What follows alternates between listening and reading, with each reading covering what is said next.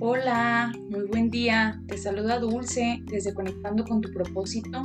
Me da mucho gusto que podamos compartir un día más de, esta semana. Eh, nos vamos a enfocar en conectar con el poder del, aquí y el ahora.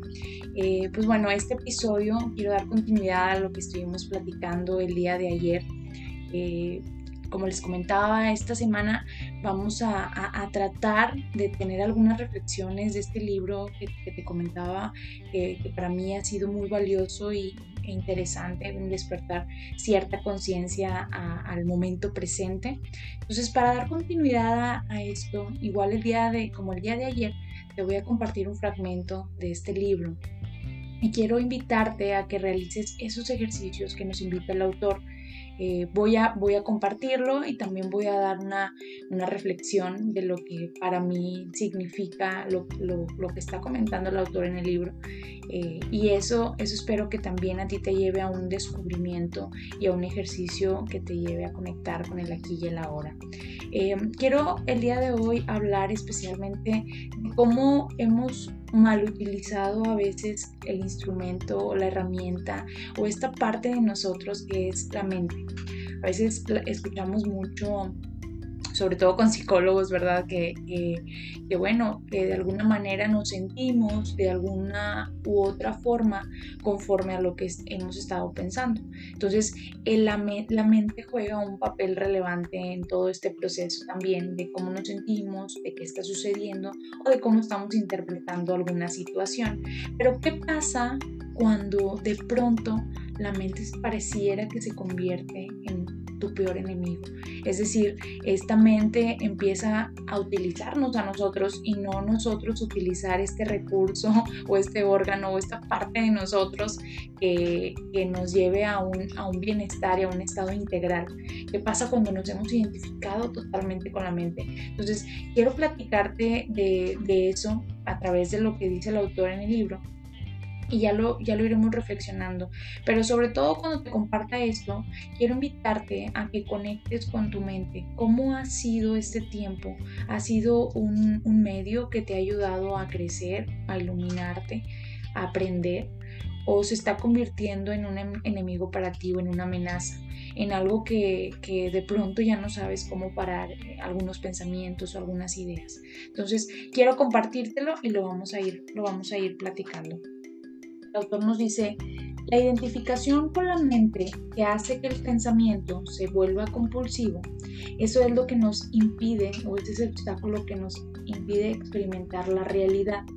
Ser incapaz de dejar de pensar es una enfermedad terrible, pero no nos damos cuenta de ella porque casi todo el mundo la sufre y se considera algo normal.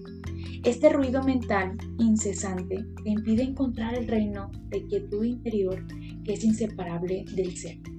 También crea un falso yo fabricado por la mente, que lanza una sombra de miedo y sufrimiento. La identificación con la mente crea una pantalla opaca de conceptos, etiquetas, imágenes, palabras, juicios y, definiciones que bloquean toda verdadera relación. Esa pantalla se interpone entre tú y tú mismo, entre tú y tu prójimo, entre tú y la naturaleza, entre tú y Dios. Crea la ilusión de separación, la ilusión de que tú y el otro están totalmente separados. Entonces te olvidas del hecho esencial de que, debajo del nivel de las apariencias físicas y de las formas separadas, eres uno con todo lo que es. Cuando digo te olvidas, quiero decir que ya no puedes sentir la unidad como una realidad evidente en sí misma puedes creer que es verdad, pero ya no sabes que es verdad. Y una creencia puede ser reconfortante, pero solo cuando la experimentas llega a ser liberadora. Pensar se ha convertido en una enfermedad. La enfermedad se produce cuando las cosas no están en equilibrio. La mente es un instrumento soberbio si se usa correctamente. Sin embargo, si se usa incorrectamente, se vuelve muy destructiva. Para decirlo con más precisión, no se trata tanto de que usas la mente equivocadamente, generalmente no la usas en absoluto, sino que ella te usa a ti. Esta es la enfermedad. Crees que tú eres tu mente. Ese es el engaño. El instrumento se ha apoderado de ti. La libertad comienza cuando te das cuenta de que no eres la entidad poseedora, el pensador. Saber eso te permite observar la entidad. En el momento en que empiezas a observar al pensador, se activa un nivel de conciencia superior. Entonces empiezas a darte cuenta de que hay un vasto reino de inteligencia más allá del pensamiento y de que el pensamiento solo es una pequeña parte de esa inteligencia. También te das cuenta de que todas las cosas verdaderamente importantes, la belleza, el amor, la creatividad, la alegría, la paz interior, surgen de más allá de la mente. Empiezas entonces a despertar. Pero hay buenas nuevas. Puedes liberarte de tu mente, que es la única verdadera liberación, y puedes dar el primer paso ahora mismo. Empieza por escuchar tan frecuentemente como puedas la voz que habla dentro de tu cabeza. Presta una atención especial a cualquier patrón de pensamiento repetitivo, a esos viejos discos de micrófono que pueden haber estado dando vueltas en tu cabeza durante años. Esto es lo que llamo observar al pensador que es otra manera de decir, escucha la voz dentro de tu cabeza, mantente ahí como presencia que atestigua. Cuando escuches esa voz, escúchala imparcialmente, es decir, no la juzgues, no juzgues ni condenes lo que oyes, porque eso significa que la misma voz ha vuelto a entrar por la puerta de atrás. Pronto te darás cuenta de esto. La voz está ahí y yo estoy aquí, observándolo. Esta comprensión yo soy, esta sensación de tu propia presencia no es un pensamiento, surge de más allá de la mente. El autor creo que en este, en este fragmento lo que nos está compartiendo es la importancia de poder identificar qué nos hemos estado diciendo tanto tiempo.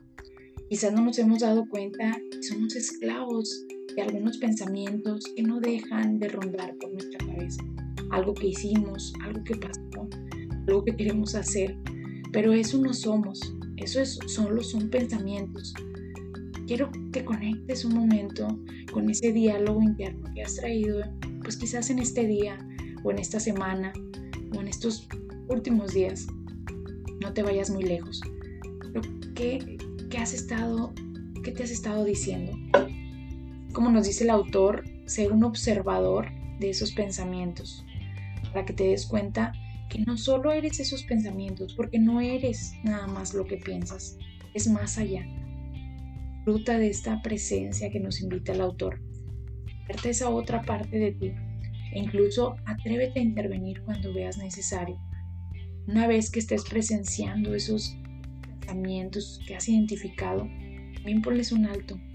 Son pensamientos que no te están dejando vivir ahora. Espero que, lo que hemos compartido el día de hoy te haya servido.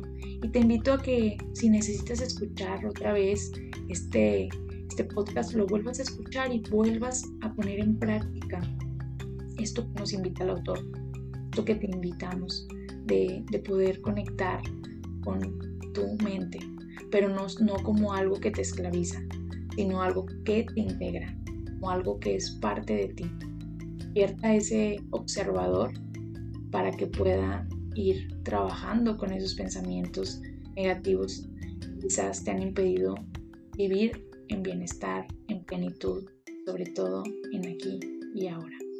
Te agradezco mucho la oportunidad de compartir este día y espero que mañana nos podamos escuchar para continuar con algunos recursos, herramientas para seguir viviendo en el aquí y en el ahora.